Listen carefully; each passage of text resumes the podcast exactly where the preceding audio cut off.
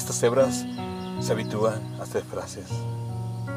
Siguen sin acabarse. Se espigan escuchando a Janis Joplin y también a Karen Carpentier. Y eso resulta, desde un punto de vista reduccionista, descabellado, imposible, contradictorio, iconoclasta. Pero tan solo es inacabable.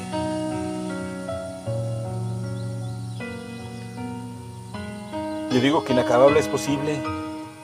Insisto en escucharlas de nuevo, con un nudo en cada extremo de la línea linfática que une sus voces. Porque fueron ambas fieramente infelices, letárgicas, destruidas por los falsos amigos. Ambas.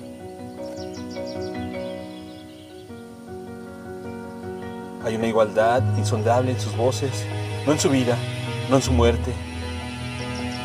Tan solo y exactamente la fragilidad adusta, aristada, verábiga de sus voces. Una igualdad física que no se puede acatar, que no puede acabar y sigue sonando incomprensible.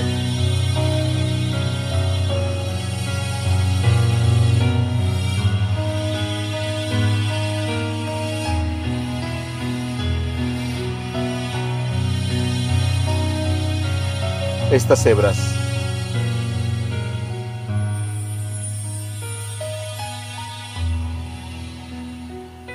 Texto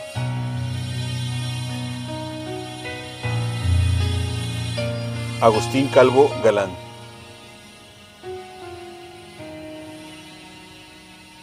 Voz